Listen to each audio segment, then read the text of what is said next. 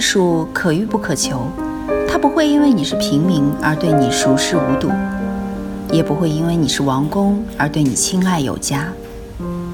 与同听艺术，带你感受艺术的奥秘和热情的世界。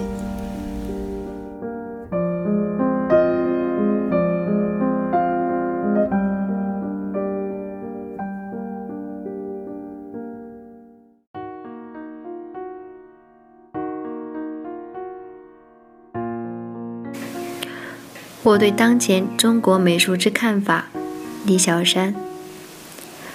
美术馆与菜市场。去年，我们市的晚报有一则消息：南京在短短半年之内涌现出了二十多家民间美术馆，简直令人目瞪口呆。而到了今天，全国各地美术馆热潮已成了燎原之势。就我接触的各方的咨询，发现北京。上海、杭州、成都的大商家纷纷卷入这股建造美术馆的热潮中。此种一哄而上的情景，让我想到了先前的全民皆商：有人投点小钱炒股票，有人投大资产炒房地产，小狗大狗一起叫，表面看起来却是热闹非凡。我得声明，我不反对建造几个美术馆。尤其是民间性质的美术馆。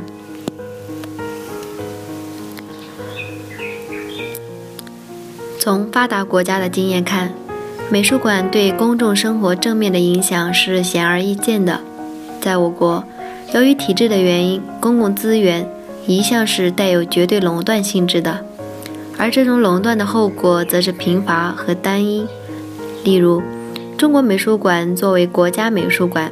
几乎没有对近二十年来艺术发展做出该有的贡献。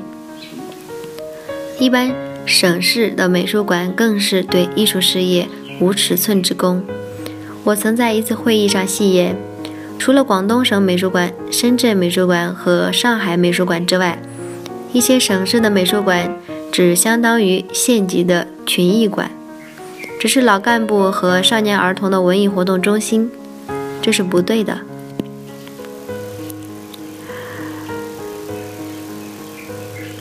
其结果只能把美术馆的功能和作用降低到及格线以下，而且还有越来越庸俗化和粗鄙化的可能。二十多年前，如果召开经济工作会议，在座的百分之百全是干部国企；而在今天，再召开这样的会议，与会者至少一半是民营企业老总。不妨延伸开来设想一下，二十年后，如果召开美术馆馆长会议，会不会有一半左右的在座者是非官方的呢？我的意思是，按照目前泥沙俱下的形态判断，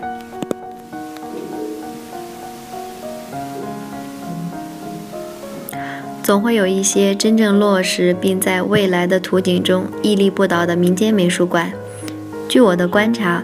已经有良好的苗头呈现出来了。当然，这是一条充满荆棘和泥泞的路。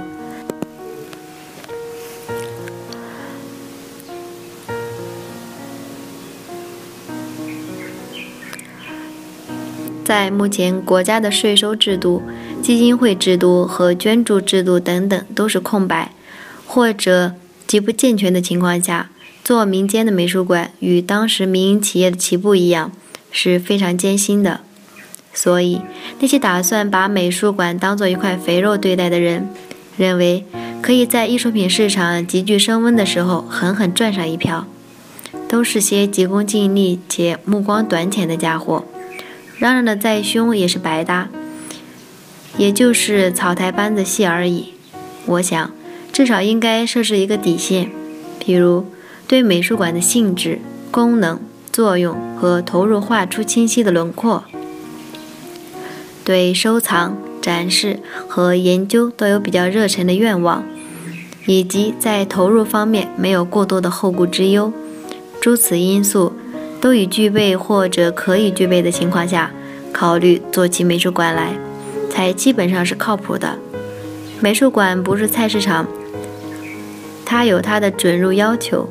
拜托那些被幻想和梦想弄晕了方向的人，清醒清醒，再做决定，免得害人又害己。失语的快感，很长一段时间以来，我都觉得自己患有一种失语的症状，原因无非是面对气象万千的现状开不了口。这也难怪，如果在众生喧哗中再递增几声喧哗，是做得到的。毕竟咱从前也风光过几天，说出的话也有人乐意听。但几声喧哗又有什么意思呢？如果要开口，总该有些内容和分量吧。所以失语并非全然是坏事。另一个原因是，即使我主观上想说什么。也很难准确而完整地表达出来。一方面是缺乏现实针对性，另一方面没有论说和思想的依据。记得年前我参加深圳美术馆举办的论坛，与会者大多是圈内的熟面孔。我发现，诸位发言者几乎都对流行的国外理论权威和数据如数家珍。凡谈到我们面临的现状，必找出对应的国外权威作为依据。最可笑的是，前一位发言者若是提到了某新近出现的国外的理论家，后一位发言者必定会不甘落后的跟大家大谈这个迈进出现的理论家的最新观点，以示自己最多么的合潮流，多么的不落伍。这是值得深思的问题。我当时是这样说的：中国知识分子失去了思考的能力，除了鹦鹉学舌、人云亦云外，说不出一点自己的东西了。倘若再连一点现实针对性也丧失殆尽，那就可悲至极了。我在以前的文章中不断的悲观和谈到，中国知识分子在思想理论上的真空状态和话语权上的全面丧失。是因为传统的思想理论资源无法在现实中生效。我们现在拥有的思维和语言系统是西方舶来的，而非自身的原创的东西。换句话说，与所有非西方地域的情况一样，在我们头上笼罩着西方的厚厚云层，我们的思想和理论矛头根本就无法将其穿透。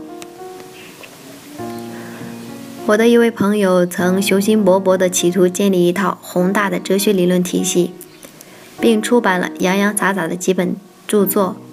我毫不留情地向他大泼冷水。我说了，凡试图这么做的人，下场只有一个，那就是瞎子点灯，白费蜡。这种情况下，鲁迅是做的最好的，比所有人都做的精确和彻底，因为他抓住了一点，那就是现实针对性。鲁迅从不打算建立体系，反而常常宣称自己的文章速朽，这是他高人一筹的地方。在当下，批评家也好，理论家也好，能做的也就是尽量使自己保持清醒的现实感，把握住现实性的针对性，那便算是相当的不错了。在现今理论的空间如此狭小的状况下。一个知识分子的现实感要比想入非非的思想理论更值得肯定。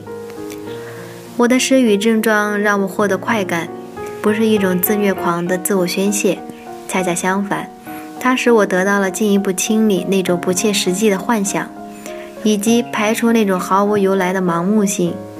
古人说：“知之为知，不知为知，是知也。”我觉得至少应该有这样的自省能力。了解自身的缺缺，在这种情况下，才能够获得这种范围内的自由。所以，我说鲁迅是做的最好的，他给了我们坚定信心的启发，抓住现实的针对性，在各种限制和受压迫的缝隙中保持清醒，然后发出自己真实的声音。市场的敏感和批评家的迟钝。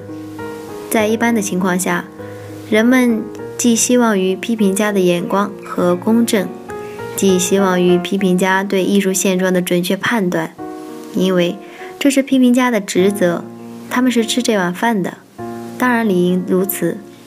然而，眼下的批评家是否满足人们的期待？是否恰如其分地担起了自己的本分，却要打上一个大大的问号。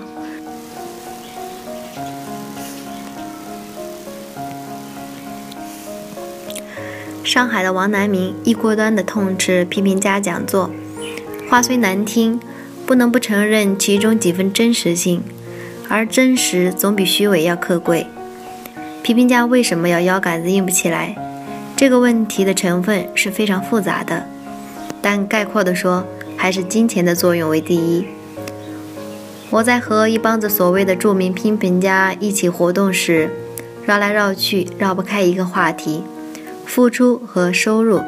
这也难怪，批评家眼睛看那帮自己一块混出的艺术家腰缠万贯，阔绰的要命，心里有点不平衡，有点酸溜溜。实属正常，问题是不平衡和酸溜溜带来的后果却不那么的令人容易接受。譬如，利用手中的笔开拓先才之道；譬如，不断的东奔西颠赶场子捞好处；比如，诸如种种，他们心不在焉了，价值观变了，气也短了，所以变得越来越迟钝了。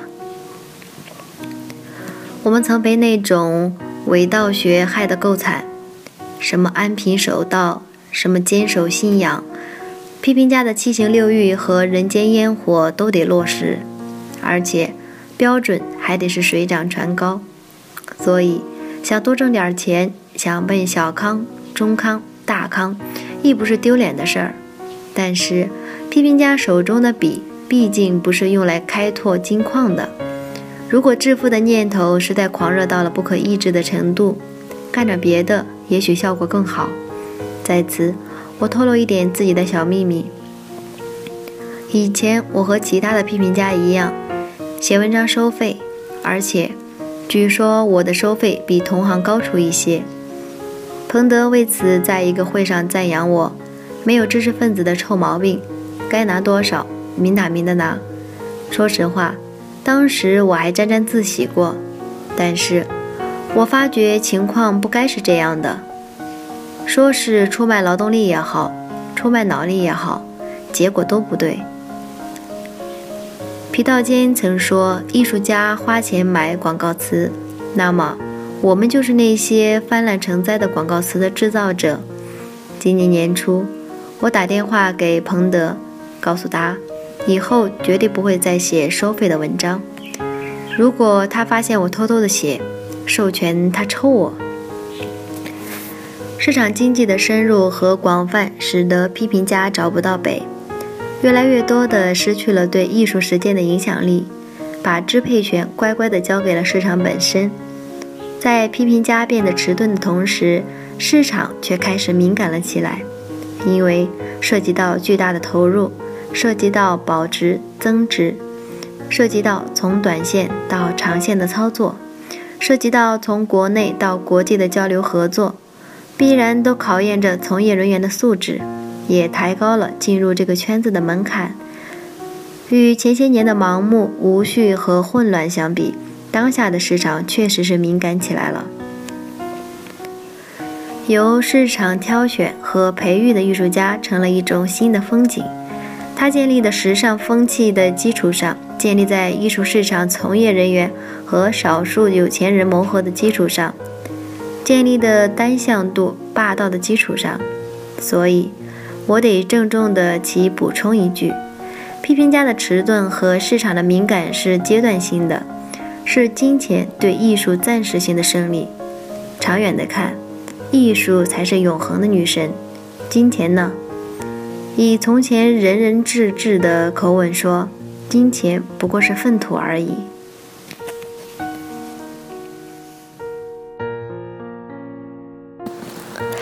感谢您的收听，我是雨桐听艺术的主播刘芳。把你愿意分享的文章发给我们，我们会分享给更多的人。也可以在我们节目的下方，或者是在我们官方的微博给我们留言。